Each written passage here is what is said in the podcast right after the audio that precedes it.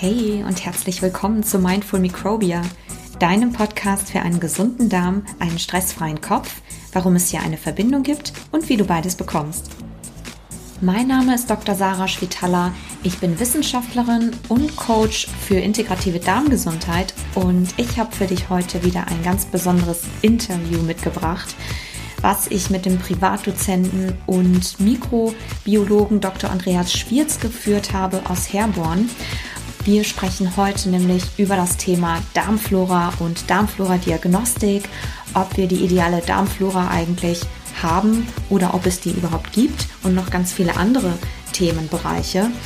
Und ähm, ja, wir unterhalten uns darüber, welchen, ähm, welchen Effekt das Mikrobiom auf unseren Lebensstil hat und wie wir vor allem auch selbst unsere Bakterien im Darm steuern können oder die Zusammensetzung steuern können durch unsere Ernährung und durch unseren Lebensstil und welchen Einfluss Bakterien auch auf unsere Gesundheit haben. Und Herr Dr. Äh, Schwierz ist, wie gesagt, Mikrobiologe aus Herborn. Er ist dort Leiter der Forschung und Entwicklung am Institut für Mikroökologie in der Diagnostik und beschäftigt sich Tag ein, Tag aus mit Stuhlproben, die er analysiert er ist außerdem ja quasi einer der Mitpioniere im Bereich der Erforschung des Mikrobioms, also aller Bakterien und auch deren Stoffwechselprodukte auf und in unserem Körper. Und vor allem einer der Pioniere bei dem, bei den Verfechtern der These, dass Bakterien nicht pathogen, also schlecht sind, sondern dass sie genauso auch gut für uns sein können und dass wir sie vor allem im richtigen Verhältnis brauchen ähm, und in der richtigen äh, Zusammensetzung, damit sie gut und dienlich für unsere Gesundheit sind, was genau meiner Meinung auch entspricht. Und darum geht es auch hier in diesem Interview. Er ist außerdem Dozent ähm, zu diesem Thema natürlich an der Uni Gießen. Und ja, jetzt wünsche ich dir ganz viel Freude beim Anhören.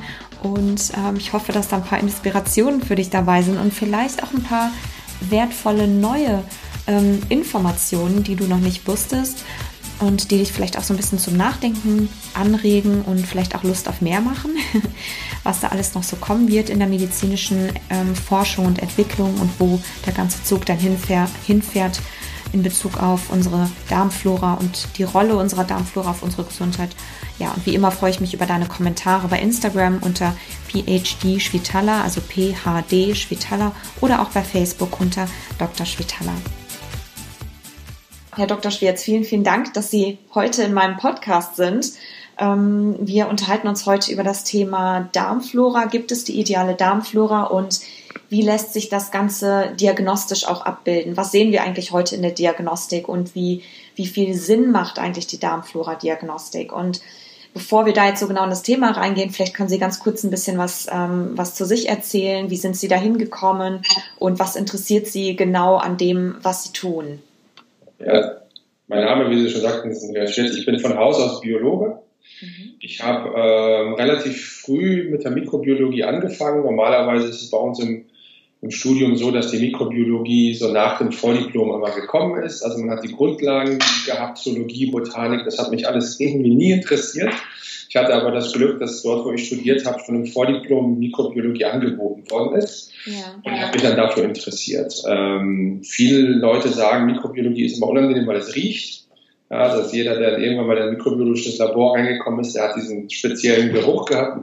Ich habe da irgendwie nie Probleme mit gehabt. Also habe ich relativ äh, schnell einen Zugang zu der Mikrobiologie gehabt. Und ähm, ich beschäftige mich jetzt seit ich würde mal sagen, 25 Jahren jetzt bestimmt mit Stuhl, Stuhldiagnostik, aber an sich komme ich aus einer ganz anderen Ecke. Ich habe ursprünglich ähm, über den, ähm, die Zerstörung von Wandgemälden und von den, von den Kulturdenkmälern durch Mikroorganismen gearbeitet. Also das war damals meine Diplomarbeit. Wow, wow, das ist aber auch sehr spannend, ja. War komplett weit weg. Also wir haben uns damals beschäftigt, wie können Kunstdenkmäler ähm, vor mikrobiellen Einflüssen äh, geschützt werden. Also jeder von uns kennt, also ich gebe mal ein Beispiel, was jeder von uns kennt. Jeder kennt von uns diese schwarze Patina, die man zum Beispiel am Kölner Dom sieht. Genau. Hat jahrelang ja gesagt, das ist ähm, dadurch äh, bedingt, dass die Luftverschmutzung in Köln so stark ist und dass halt eben deswegen der Sandstein sich gefärbt hat. Aber wir wissen heutzutage, dass dem gar nicht so ist, sondern das ist ein, letztendlich ein bakterieller Belag, den sie dort haben auf dem Sandstein und der bildet sich, weil die Umweltbedingungen so sind, ähm, dass die Bakterien sich dort vermehren können. Also schon die Luftverschmutzung hat schon einen Einfluss, aber nicht der Ruß sozusagen hat den Kölner Dom dreckig gemacht, sondern die Bakterien, die sie dort angelagert haben. Ähm, und sie haben jetzt den großen Nachteil bei diesen Bakterien, dass diese Bakterien auch Stoffe ausscheiden, die dann den Sandstein kaputt machen. So.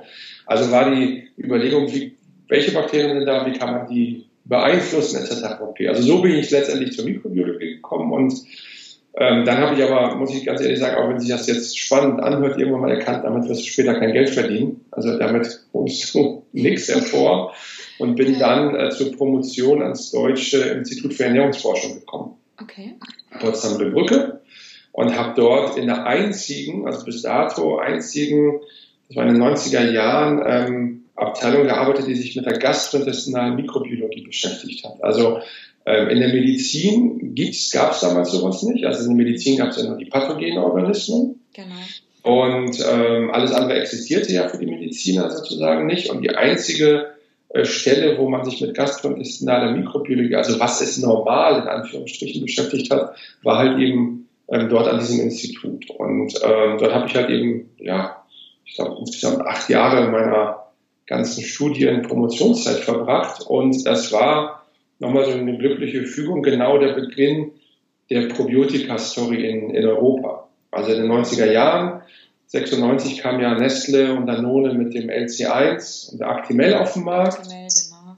Ja. ja, das kennen ja viele. Ähm, und das war genau die Zeit, als ich angefangen habe. Und ähm, wir waren damals in einem EU-geförderten Projekt, wo es darum ging, was ist überhaupt normal? Also was ist eine normale Darmgesellschaft beim Menschen, der gesund ist? Mhm. Weil wenn ich die natürlich jetzt mit Probiotika beeinflussen möchte, müsste ich ja erstmal wissen, was ist normal. Und da haben wir so die Grundlagen damals gelegt für das, worüber heute letztendlich ähm, jeder redet.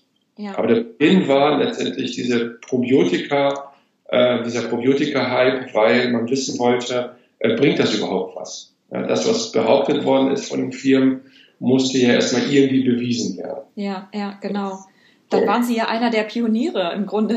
Ja, mein alter Chef, so, der Chef war war mit einer der Pioniere, aber ich hatte das Glück, dass ich in vielen von diesen Projekten halt eben maßgeblich äh, mit beteiligt gewesen. Ja, und ja, das ist sehr spannend. Also war wirklich genau in dieser Zeit ja auch dieses Umdenken halt stattfand, dass es eben oder ja die Darmflora bzw. Bakterien generell nicht pathogen sein müssen und eigentlich es gar nicht sind, sondern ne, ihre Aufgabe und ihren Zweck haben. Ja, das ist. Das hat angefangen, genau. Ja. Also schon ein paar Jährchen her. Das ist ganz spannend. Und heute beschäftigen Sie sich mit was genau? Mit Darmflora-Diagnostik? Mit, was beschäftige ich mich auch? Also ich bin jetzt ähm, in einem Institut, einem privat, ähm, privaten Laboratorium. Wir beschäftigen uns mit, ähm, mit der Darm, ich sage jetzt mal Darm-Mikrobiota, Darmgesellschaft. Also wir untersuchen Stühle, wir untersuchen aber auch alle anderen Körperregionen auf Pathogene, aber auch als auf, auf normale Bakterien. Und ich habe dann gleichzeitig noch einen Lehrauftrag an der Uni in, in Gießen, wo ich dann wirklich noch über, wie heißt das so für den deutschen Host-Microbe-Interactions, also die, die Beziehung zwischen Mikroben und Menschen äh, lehre und auch über probiotische Lebensmittel. Und ähm, ich habe das große Glück, dass ich hier an dem Institut, was in privater Hand zwar ist, wir aber trotzdem eine relativ große Forschungsausrichtung haben. Also ja. wir haben zum Beispiel jetzt Projekte, eins ist schon, schon länger abgeschlossen, da ging es um Einfluss von Bakterien auf Adipositas. Also gibt es wirklich einen Zusammenhang zwischen Adipositas und dem äh, Mikrobiom oder der Mikrobiota. Und ein Forschungsprojekt, was wir jetzt haben, ist ähm, degenerative neuronale Erkrankung, also Parkinson und Mikrobiota. Das ist ein Projekt, woran wir jetzt gerade arbeiten. Und das Ziel letztendlich ist natürlich immer, eine Diagnostik äh, dem Patienten oder dem Arzt anzubieten, wo man einfach durch Änderungen in der Stuhlgemeinschaft bestimmte ähm, Sachen ableiten kann. Also gesund, nicht gesund, wie kann ich das beeinflussen in eine positive Richtung oder in eine negative Richtung. Ja. Das ist das Ziel. Das ist ganz äh, sehr, sehr spannend und wirklich so ja, ich denke doch sehr am Puls der Zeit, wenn man sich so die aktuellen Journals anguckt, dass man immer mehr herausfindet, dass ja eine Veränderung des äh, menschlichen Mikrobioms ist natürlich im Darm, aber im Grunde spiegelt sich das ja auch auf dem Rest des Körpers dann immer ja. wieder einhergeht oder wenigstens korreliert mit bestimmten Erkrankungen wie neurodegenerativen Erkrankungen oder tatsächlich auch Adipositas, Übergewicht. Ähm, gibt es da schon, ähm, haben Sie da schon erste ähm, Sie arbeiten dann auch mit, äh, mit menschlichen Proben, nehme ich an. Ja, ja, also, haben, also diese vielleicht die Positas-Geschichte, das ist ganz interessant, weil das, mhm. das, das kam so, ich glaube, vor knapp zehn Jahren kam das so auf, dass man an Mäusen äh, festgestellt hat, dass wenn man von dicken Mäusen auf dünne Mäuse die, die Stuhlgemeinschaft äh, überträgt, dass die dünnen Mäuse bei gleicher Ernährungsdichte, also Energiedichte, dicker werden. Und dann hat man gesagt, ah, das Bakter die bakterielle Gemeinschaft ist ähm, äh, verschoben und deswegen werden die Mäuse halt eben dick, weil die Bakterien äh, dafür verantwortlich sind. Das war natürlich damals ein großer Hype und das war bei uns auch sehr interessant, weil wenn das wirklich so wäre, dann hätte ich ja mit einer ganz einfachen Möglichkeit erklärt, warum wir so viele übergewichtige ähm, Menschen haben. Ja, also die Bakterien sind schuld daran, dass sie dick sind. So. Also haben wir uns auch daran gemacht. Wie gesagt, damals waren das nur ähm, Untersuchungen an einem Mausmodell. Und wir haben dann als erste mit der äh, Adipositas Klinik hier in Gießen zusammengearbeitet und haben dann knapp 100 Probanden gehabt. Also ein Drittel jeweils normalgewichtig, übergewichtig und adipös und haben genau das Gleiche gemacht, was die Kollegen an den Mäusen in Amerika gemacht haben. Und interessanterweise, wir haben genau das Gegenteil festgestellt. Also wir haben genau ähm, ein anderes, also spiegelverkehrtes Bild der bakteriellen Gemeinschaft gehabt. Also die, wir können das ja vielleicht hier nennen, es ging da so um zwei bakterielle Fühler, die Bacteroides und die Firmicutes. Und ähm, die Amerikaner haben gesagt, ja, die Firmicutes, also die sind diejenigen, die dafür verantwortlich sind, dass sie dick werden. Und ähm, wenn die jetzt ähm, nach unten gehen, dann werden sie halt eben dünner. Und wir haben genau das Gegenteil festgestellt. Also unsere Dicken hatten weniger von diesen Firmicuten. Mhm, die Menschen, muss man dazu sagen, ne? Also das, die Menschen, also Sie haben ja mit Menschen, Menschen genau, gearbeitet. Und äh, die anderen Ergebnisse sind halt in Mäusen ja entstanden. Das muss man genau. auch noch sagen. Ähm, was wir aber noch gemacht haben, äh, was die Amerikaner damals noch nicht gemacht haben, ist, wir haben die kurzkettigen Fettsäuren untersucht, also die Stoffwechselprodukte der Bakterien. Genau. Und haben da festgestellt, dass es da einen signifikanten Unterschied gab. Also das heißt, die Dicken haben bestimmte ähm, kurzkettige Fettsäuren gehabt, die die dünnen nicht hatten. Mhm. Heute, also jetzt zehn Jahre später, wissen wir, dass wir bestimmte Fettsäuren die wir untersucht haben, zum Beispiel für die ähm, für das Appetitzügeln verantwortlich sind oder dafür verantwortlich sind, dass sie halt eben mehr Appetit haben. Das heißt, die Bakterien sind einfach gesprochen bedingt daran schuld, dass wir dick sind. Das heißt, sie ernähren sich schon falsch. Also es bleibt dabei, wenn zu viel Energie reinkommt und zu wenig Energie rausgeht, genau. muss die Energie irgendwo hin. Das ist ein physikalisches Gesetz. Und das wird halt eben dann in Fettpölzerchen angelagert. Weil wir Menschen sind von der Evolution nochmal so gestrickt, dass wir auf Hungerzeiten äh, programmiert sind. Das heißt, wir gehen immer davon aus, dass es was, was es heute gibt, gibt es morgen nicht mehr. Also muss der Überschuss irgendwo gelagert werden. Und was die Bakterien machen, ist, die helfen uns dabei, noch ein bisschen mehr von dieser Energie äh, zu lagern. Zu nutzen auch, ne? Genau. Nutzen, das mal ein bisschen besser aus und die verpassen, ich vergleiche das immer so mit einem Maßriegel. Also wir kriegen durch die Bakterien immer so einen Maßriegel on top jeden Tag. So, aber dass wir die Bakterien so haben, wie sie, wir sie haben, die haben wir uns ein bisschen herangezüchtet. Das heißt, durch die falsche Ernährung, die wir haben, züchten wir genau die Bakterien, die dieses on top uns liefern, extra heran. Wenn wir uns jetzt wieder in der Ernährung verändern, also sagen wir mal, wir gehen mehr ins Vegetarische oder ins Vegane oder wir essen weniger ähm, Zucker, dann verändert sich die bakterielle Gemeinschaft wieder. Das heißt, dieses on top gibt es dann nicht mehr. Ja, und wie lange dauert das? Wie, was würden Sie, was sehen Sie da?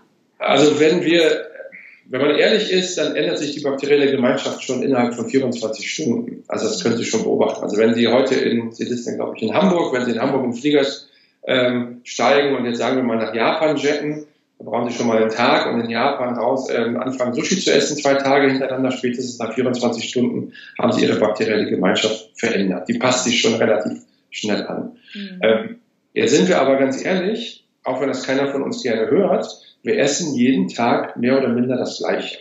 Ja, also wenn Sie morgens aufstehen, die meisten von uns nehmen sich dann irgendwie entweder ihr Müsli, äh, das besteht heutzutage zu 60 Prozent fast auch aus Zucker oder aus Kohlenhydraten, dann essen sie vielleicht noch ein Brot, einen Kaffee etc.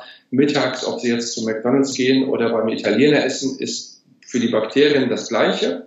Das sind Kohlenhydrate, ein paar Fette und abends ähm, vielleicht auch noch was. Also wir, wir Mitteleuropäer haben letztendlich diese klassische Western Diet, jeden Tag das Gleiche. Das heißt, die Änderungen sind nicht so groß. Mhm. Genau, da sind Sie eigentlich schon sehr tief reingegangen. Da können wir eigentlich noch ein bisschen, bisschen weitergehen. Ähm, wir sehen, dass wir ähm, oder viele Krankheiten heutzutage geht man ja davon aus, laut, laut der Studienlage momentan, oder da sieht man Korrelationen zwischen zu wenig oder einem äh, ja zu wenigen Bakterien, die wir im Körper haben, einfach ja. basierend darauf, dass wir eben sehr einseitig essen in dieser westlichen Diät ähm, und ähm, korreliert eben mit weiteren Erkrankungen, die nicht unbedingt darmbedingt sind, sondern neurodegenerative Erkrankungen. Wir sehen das bei Adipositas und wir sehen es noch bei Autismus und Depressionen und es poppen immer mehr Krankheiten auf. Wie würden Sie das einschätzen? Ist das? Ähm ja, also ich bin ähm, auch wenn das viele immer nicht hören, ich bin kein großer Freund von der reinen Bakterienzählerei. Also, ähm, wenn ich sage, Sie haben so und so viele Bakterien, der andere hat so und so viele Bakterien und die heißen, das bringt mir letztendlich nichts. Also, wichtig ist zu wissen, was die Bakterien produzieren. Also, wir, ähm, wir sind viel mehr durch die Evolution darauf angewiesen, dass die Bakterien uns bestimmte Stoffe zur Verfügung stellen. Ein Beispiel, was viele kennen, zum Beispiel Vitamin K oder Vitamin B12. Ja?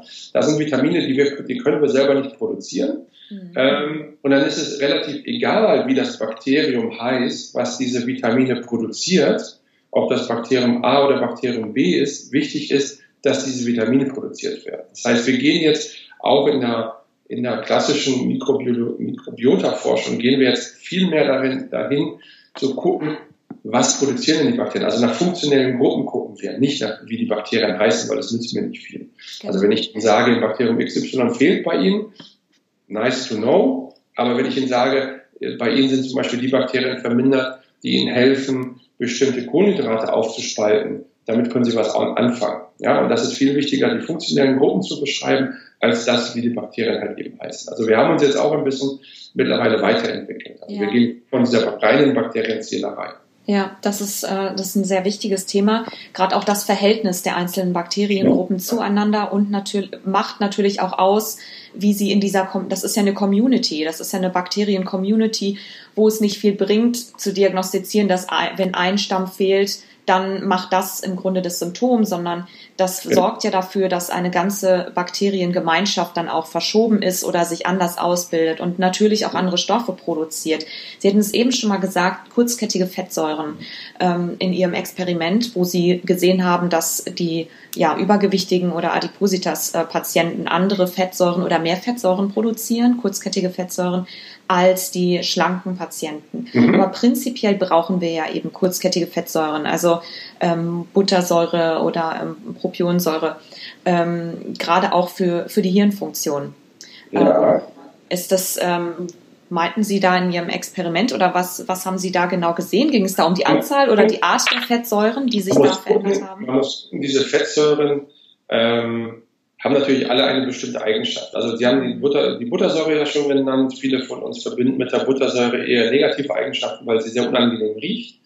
Aber im Darm ist es die Hauptenergiequelle für unsere Darmzellen. Also die, die ernähren sich halt aus, ausschließlich aus dieser Buttersäure und die Buttersäure ist an sich zumindest bei Menschen, muss man jetzt sagen, die am besten untersuchte, weil da weiß man schon seit Jahren, dass sie zum Beispiel einen antikarzinogen Effekt hat. Also Patienten, die zum Beispiel ähm, an Darmkrebs leiden, die haben signifikant, also viel weniger Buttersäure im Vergleich zu gesunden.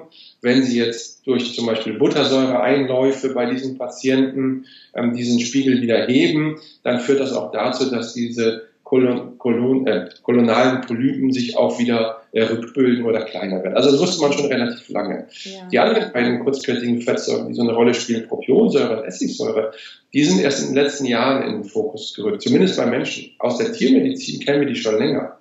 Also wenn ich Vorträge halte und den ähm, ja, sagen wir mal, den Medizinern dann sage, ja, gucken Sie mal bei den Veterinärmedizinern, die wissen, der Pansen ist wichtig. Der Pansen ist nichts anderes als ein großer Fermenter. Wovon ernährt sich jetzt die Kuh? Und dann gucken sie, wenn sie groß angeguckt, und dann sagen sie, ja, ja, die Kuh frisst Gras. Und dann sagen sie, ja, aber mit dem Gras kann die Kuh nichts anfangen, weil die Zellulose kann sie nicht verstoffwechseln. Die Zellulose wird von den Bakterien im Pansen verstoffwechselt und dann wird die in kurzkettige Fettsäuren verstoffwechselt, vor allem in Essigsäure und Propionsäure. Und diese Essigsäure und Propionsäure, daraus wird die Kuh dann fett. So. Das heißt, wenn dazu, wenn richtig viel produziert wird, dann nimmt die Kuh zu. Also der gleiche Prozess auch bei Menschen. Wenn wir viel Essigsäure, Propionsäure haben, ist das eine zusätzliche Energiequelle. Mhm. Und wenn das Verhältnis aber nicht stimmt, also wenn wir zum Beispiel, zum Beispiel zu viel Essigsäure haben, dann führt das dazu, dass diese Essigsäure dann auch ähm, in die Gluconeogenese, also jetzt Fachwort Gluconeogenese geht. Daraus können wir dann Fett ab, äh, also daraus können wir dann zum Beispiel Fettablagerung ähm, ähm, produzieren oder wir können zusätzliche Energie dadurch gewinnen. Diese äh, Essigsäure, wie Sie sagten, geht auch ins Gehirn und führt dann dazu, dass bestimmte Hungerhormone ein, angeschaltet werden. Das heißt, das ist so ein, sagt man so schön im engen Neudeutschen, ein positiver Loop. Das heißt, je mehr Essigsäure, desto mehr Hunger, desto mehr Essigsäure und so weiter und so weiter. Hm, hm. Das hört sich jetzt, äh, genau, nochmal kurz zur Info für, für die Hörer. Also Gluconeogenese ist im Grunde ein Glukoseaufbau aus alternativen, genau. ähm, aus alternativen, ja, genau. Energiequellen, ja, genau. die wir uns zuführen durch Nahrung.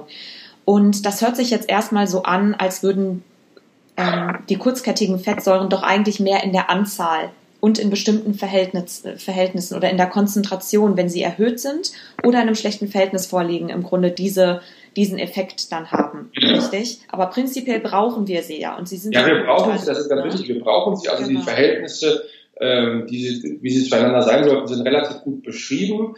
Äh, man streitet sich nur ein bisschen so, ob es wichtig ist, die, die Menge zu messen.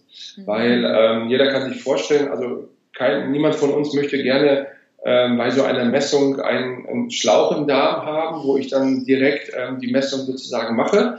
Das heißt, wir behelfen uns alle bei diesen Untersuchungen, indem wir Stuhl äh, nehmen und im Stuhl das messen. Mhm. Jetzt haben wir natürlich, das haben Sie am Anfang irgendwann mal erwähnt, das Problem, dass das, was ich im Stuhl habe, natürlich nicht unbedingt das repräsentiert, was ich in den acht Metern Darm davor habe. Ja, das heißt, ja. es, ist, ja immer nur eine Annäherung, die ich habe. Und wenn ich jetzt die kurzkettigen Fettsäuren untersuche, dann kann es natürlich sein, dass wenn ich jetzt die Menge nehme, dass vieles ja bereits aufgenommen worden ist. Das heißt, das, was ich im Stuhl messe, ist nur noch ein Bruchteil dessen, was wirklich produziert worden ist. Das ist der Rest, der im Grunde genau, genau. nicht aufgenommen wird, ja. Kann natürlich dann aber auch, auf der anderen Seite kann man auch sagen, naja, vielleicht ist das, was ich hinten messe, ähm, wirklich das, was äh, produziert worden ist, es ist aber nicht aufgenommen worden. Also egal, wie man es dreht und wendet, die Mengen sagen mir nicht viel. Was sich aber nie ändert, oder meistens sich ändert, ist das Verhältnis zueinander. Egal wie viel ich produziert habe oder ob ich es aufgenommen habe, das Verhältnis der Fettsäuren, das ist an sich immer das gleiche oder zumindest ist es egal, äh, kann das immer ähnlich gesehen werden. Das heißt, wenn sich das Verhältnis jetzt verändert hat, dann wissen Sie, dass sich auch in der mikrobiellen Gemeinschaft etwas verändert hat. Okay. Also wenn zum Beispiel die Buttersäure prozentual stark abgenommen hat, dann wissen Sie, dass die Bakterien, die für die Buttersäureproduktion verantwortlich sind, dass die plötzlich weniger geworden sind. Ah, das ist sehr spannend.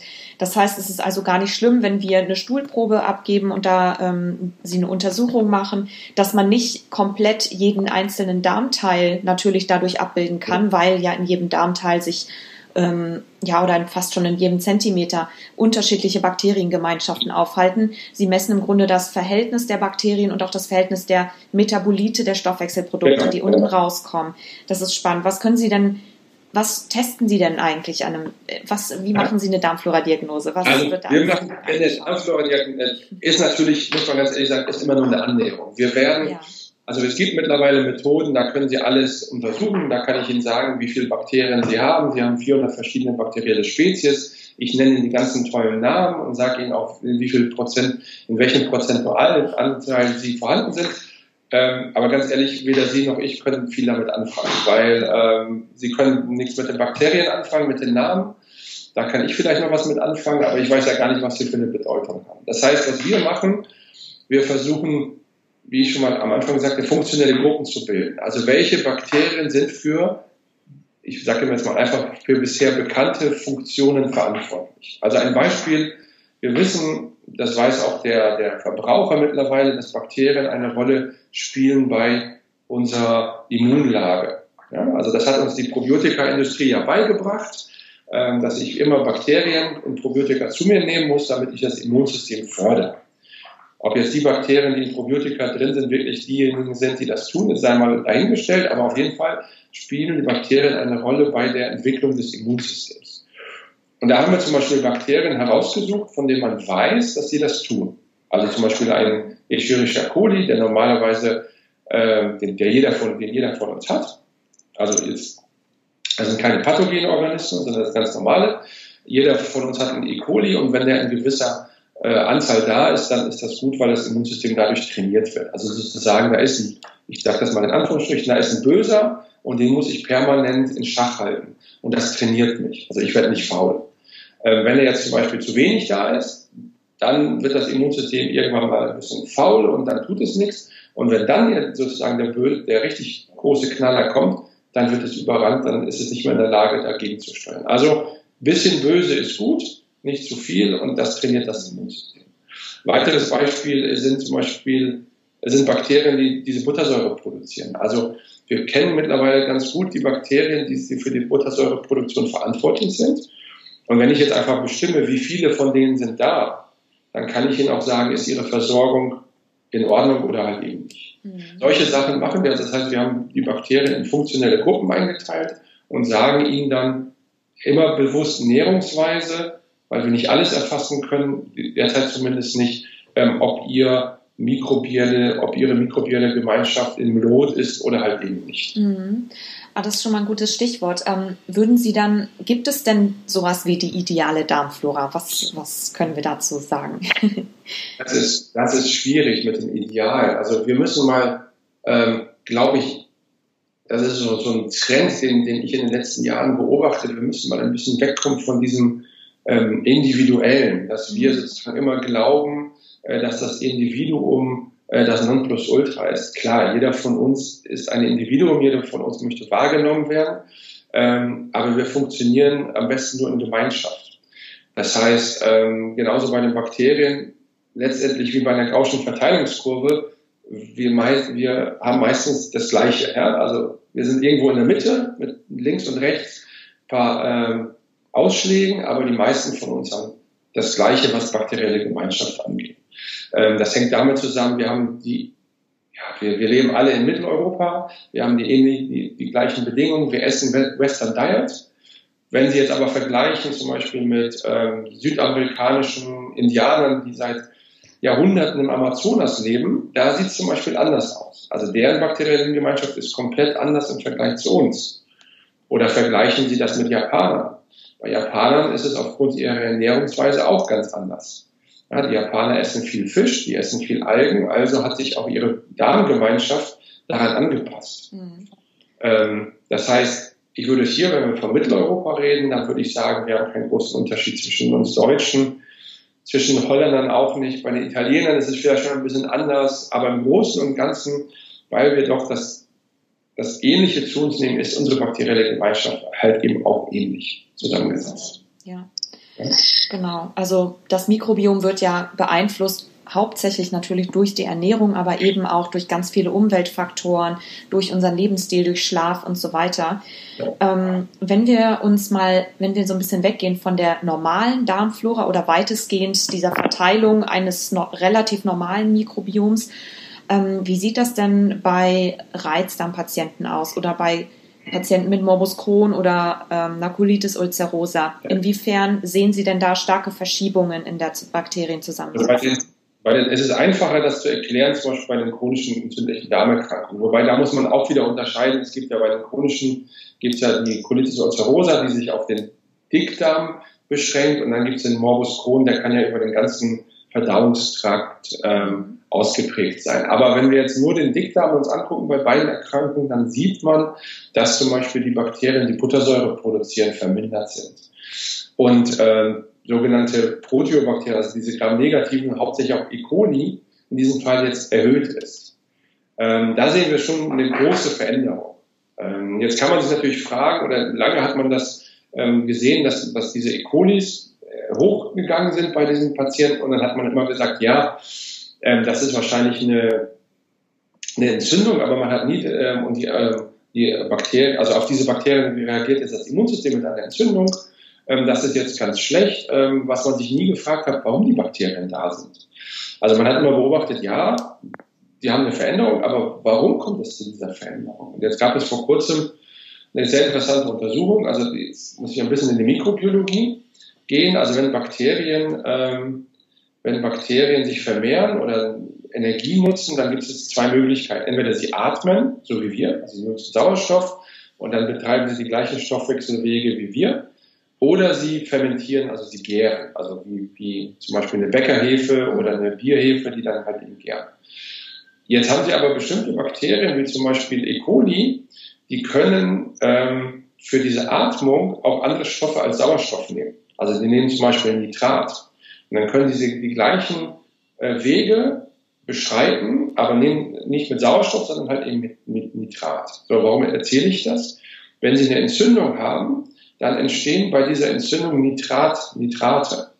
Das heißt, Sie haben ein Entzündungsherd und an diesem Entzündungsherd, Entzündungsherd ähm, sind jetzt Nitrate. Was machen die E. colis? Die gehen dahin, nutzen das Nitrat, können besser wachsen als zum Beispiel, wenn sie fermentieren müssten. Das können sie nämlich schneller vermehren. Schneller, ja. Mhm. ja sie, sie, können sich schneller vermehren. Ähm, was macht also, ich habe hier gerade eine Baustelle vor der Tür.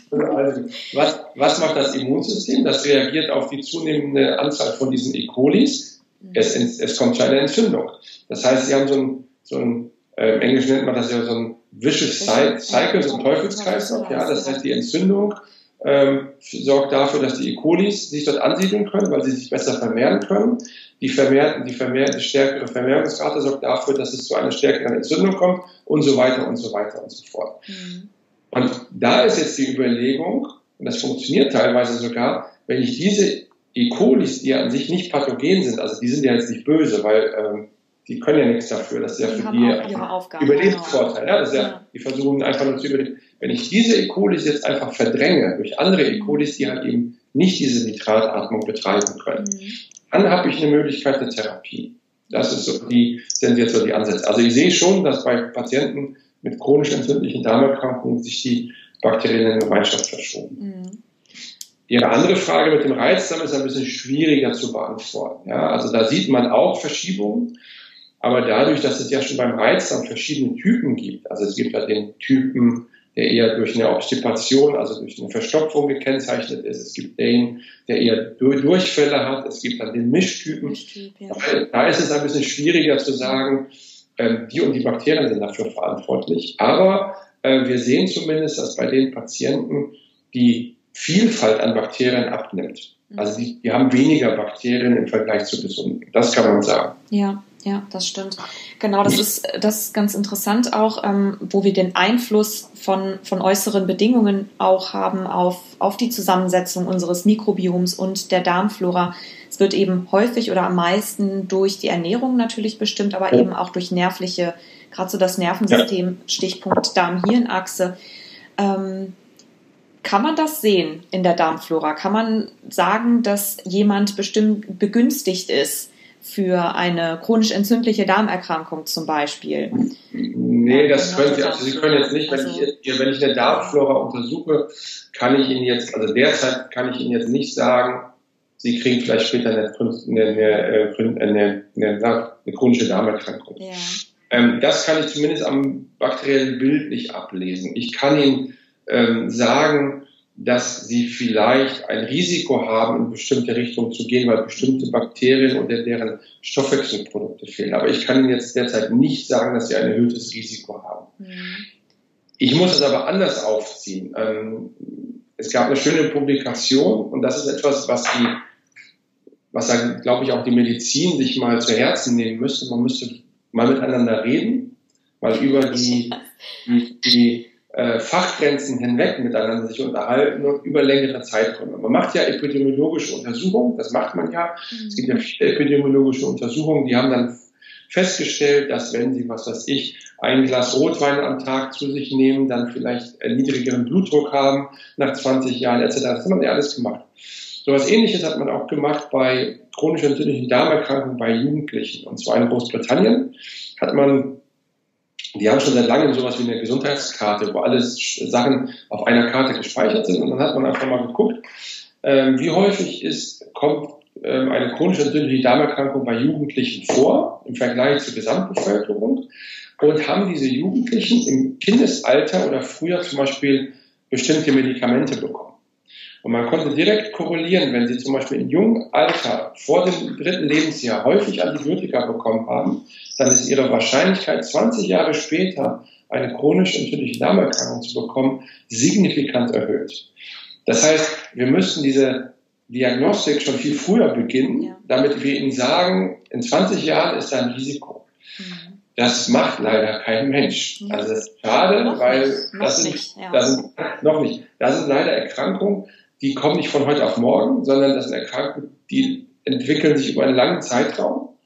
Und ähm, wir Menschen sind leider so gestrickt, dass wir nicht über lange Zeiträume denken. Ja.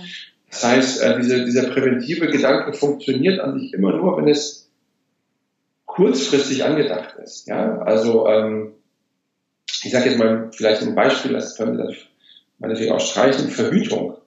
Sie denken an die Verhütung, wenn Sie heute Abend ein Date haben, dann denken Sie daran. Aber Sie denken, wenn Sie jetzt drei Monate solo gewesen sind, dann denken Sie nicht daran, dass Sie vielleicht irgendjemand mal dann sporadisch kennenlernen und dann ist es zu spät. Ja. Also ja. diese langen Zeiträume sind für uns Menschen ungewohnt. Das heißt, ähm, alles, was, ich sage jetzt mal, alles, was länger als ein, eine Woche ist, vielleicht bei uns Männern, bei uns Männern bei 24 Stunden liegt, werde ich ja. an zu lang. Ja, es ist einfach nicht erfassbar natürlich für das menschliche Gehirn auch irgendwo dann ähm, oder nicht wirklich vorstellbar, das stimmt. Ähm, das heißt, wir haben eigentlich schon von vornherein ja so eine Art mikrobiellen Fingerabdruck, kann man sagen, der sich ja. so zusammensetzt aus der Anzahl der Bakterien, dem Verhältnis der Bakterien und seiner Metabolite der Stoffwechselprodukte. Ähm, jetzt ist es aber so, dass wir ja haben Sie ja auch schon am, ein, am, Anfang gesagt, wenn wir zum Beispiel auf eine vegetarische oder eine vegane Ernährung oder eine Vollwertkost umsteigen oder uns viel, viel vielseitiger ernähren, wir ja das Mikrobiom auch wieder sehr stark beeinflussen können, auch innerhalb sehr kurzer Zeit. Das heißt, wir haben bei einer Stuhldiagnostik ja immer nur so eine Momentaufnahme, weil es halt ein sehr, sehr plastisches Organ ist, das Mikrobiom. Wie schätzen Sie denn dann eigentlich ein, ähm, was eine Stuhldiagnostik oder wie aussagekräftig wirklich eine Stuhldiagnostik ist? Das ist, das ist eine sehr gute Frage. Also wenn man das jetzt äh, vergleichen würde mit, ähm, sagen wir mal, mit bestimmten Blutparametern, die ich bei einer Infektion ähm, habe, ähm, dann ist eine Stuhldiagnostik sicherlich nicht so, so wertvoll wie so, ein, wie so ein Blutparameter. Also ein Blutbild, ähm, das, das ändert sich nicht innerhalb von 24 Stunden so extrem stark, es sei denn, Sie haben eine schwere Erkrankung oder Sie haben einen schweren Infekt. Aber man muss sagen, bei der Stuhldiagnostik, das ist das Beste, was wir derzeit haben. Und das ist das nicht invasivste. Mhm. Also ideal wäre das, wenn ich eine Stuhldiagnostik machen würde, wenn ich sagen würde, innerhalb von sieben Tagen drei Proben. Das wäre ideal. Dann könnte ich nämlich einen Verlauf sehen. Ähm, auf der anderen Seite, wie ich schon sagte, wir ändern unsere äh, Ernährung nicht so stark. Also der, der Normalbürger bleibt bei seinem, seinen Gewohnheiten. Das heißt, da kriege ich ein relativ gutes Abbild von dem, was bei ihm ist.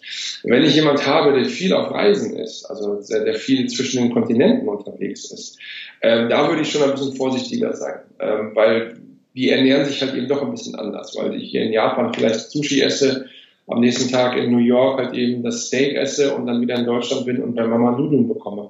Also das ändert sich dann schon ein bisschen stärker. Mhm. Aber bei der Normalbevölkerung, sag ich mal 80 Prozent der Leute, 90 Prozent, wird sich das nicht groß ändern von Tag zu Tag. Ja, ja. Ganz, ganz spannend. Sehr, sehr spannendes Interview auf jeden Fall. Und ich glaube, da könnten wir jetzt noch ewig weitersprechen. Ich finde, es ist ein sehr, sehr spannendes Thema und sehr zukunftsträchtiges Thema. Aber ich glaube, wir müssen so langsam ein bisschen zum Ende kommen. Ich habe immer noch so drei Abschlussfragen, die ich äh, jedem stelle. Und ähm, zwar das erste ist, was ist Ihr perfektes Dinner? Mein perfektes Dinner? Vom ja. Essen her oder mit wem? ähm, ja, vielleicht das Setting und auch was sie essen würden, ja. mein, mein perfektes Dinner, das ist jetzt also sporadisch. Äh, ich würde, glaube ich, zum Argentinier gehen. Mhm. Also es gibt Steak bei Ihnen. ich würde, jetzt, wobei ich nicht der klassische Banker-Typ bin, der jetzt das schon zum Mittagessen hat. Ja. Aber ich würde zum Argentinier gehen, gehen einen netten Rotwein, das wäre als Alternative zum Italiener, das sind so die beiden Sachen.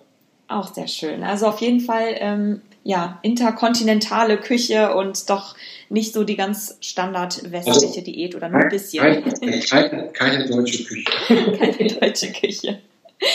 Die zweite Frage ist, ähm, Sie sind Gesundheitsminister und Sie haben ja. den Rückhalt Ihrer Partei, eine Sache umsetzen zu können ähm, im Gesundheitssystem, um den, ja, dem Mensch, der Menschheit etwas Gutes zu tun oder für die Gesundheit etwas umzusetzen. Was wäre das?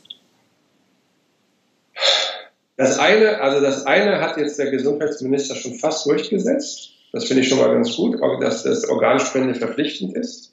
Aber bleiben wir bei unserem Thema äh, Mikrobiota. Ich würde sofort eine Zuckersteuer einführen. Ja, ja. Ich würde sofort eine Zuckersteuer einführen und zwar ähm, mindestens äh, 20 Prozent, dass die, dass die Leute einfach auch merken, wo überall Zucker ist, ohne dass ihnen das bewusst ist. Weil Zucker brauchen wir nicht für die äh, für die äh, tägliche ähm, Ernährung und äh, Zucker ist ein Riesenproblem, weil halt eben so viele Krankheiten auf zu großen Zuckerkonsum zurückzuführen sind. Ja, ja. Das wird sofort ändern oder sofort einführen. Mhm. Da noch eine ganz kurze Zwischenfrage. Sehen Sie einen sehr hohen Zuckerkonsum oder inwieweit sehen Sie das in der Darmflora-Diagnostik? Sie sehen, Sie sehen das äh, in der Darmflora-Diagnostik bedingt, weil der Zucker, der normale Zucker, der wird ja sehr schnell aufgenommen. Also der beeinflusst die Bakterien gar nicht so sehr. Aber wenn Sie sehr viel Zucker in den Produkten haben, haben Sie im Umkehrschluss sehr viele, sehr wenige Ballaststoffe in den Produkten. Ja, und das sehen Sie in der mikrobiellen Gemeinschaft, weil die Bakterien, die an sich dafür verantwortlich sind, die Ballaststoffe aufzuspalten, die gehen uns verloren. Richtig. Und, und das sind an sich die, die wir brauchen. Das heißt, ähm, es ist eine sozusagen eine umgekehrte Beobachtung. Dadurch, dass wir zu viel Zucker haben, haben wir zu wenig Ballaststoffe, dadurch verlieren wir bestimmte Bakterien. Richtig. Und das ist schlecht. Ja, ja.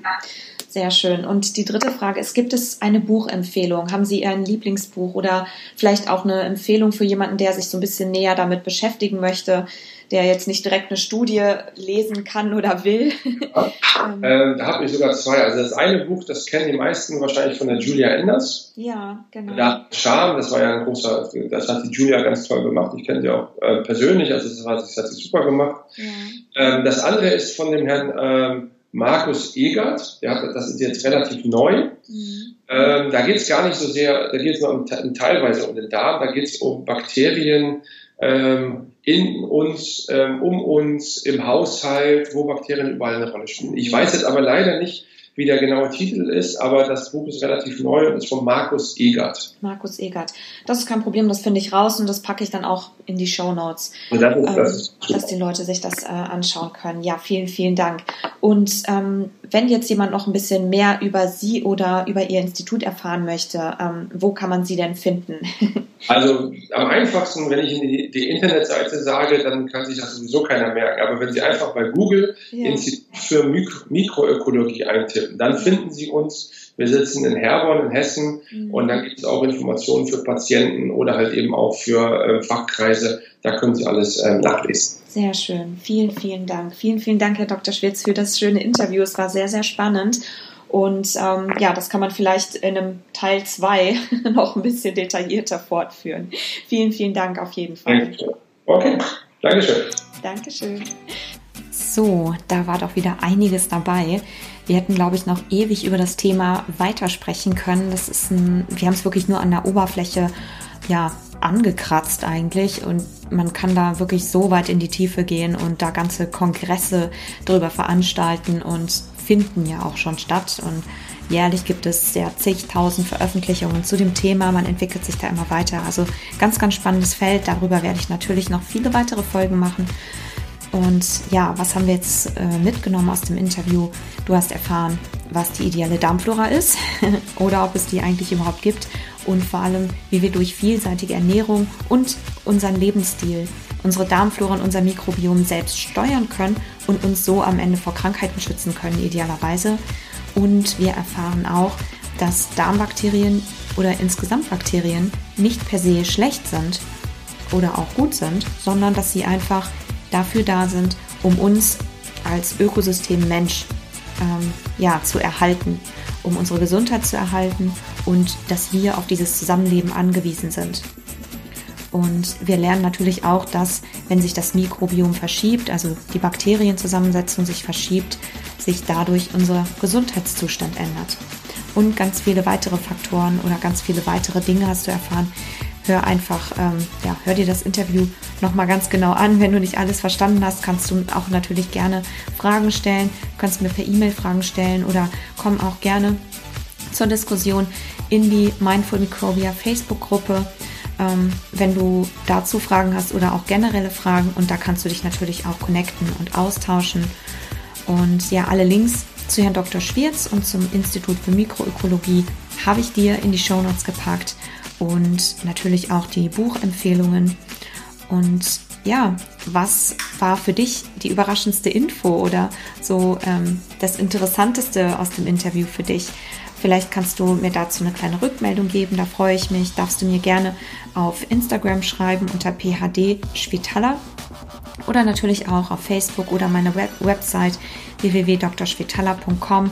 Da findest du zum Beispiel auch ein kleines Einsteigerbuch mit zwölf Tipps, wie du dir eine ja, gesunde Darmflora aufbauen kannst. Und ja, zum Schluss freue ich mich natürlich, wenn du meinen Podcast abonnieren magst und er dir gefällt und du mir dann vielleicht eine 5-Sterne-Bewertung auf iTunes hinterlassen möchtest mit einem Kommentar. Da freue ich mich immer ganz besonders drüber. Und wenn du andere Menschen kennst, die das Thema interessiert, die sich ähm, mit Darmgesundheit beschäftigen möchten oder die vielleicht auch betroffen sind, weil sie einen Reizdarm haben oder eine chronisch entzündliche Darmerkrankung oder Krebs haben, dann leite den Podcast einfach gerne weiter. Und ja, jetzt zum Schluss wünsche ich dir einen wunderschönen Tag bleib und werd gesund. Alles Liebe für dich und danke, danke, danke, dass du meinen Podcast hörst. Meine Sarah.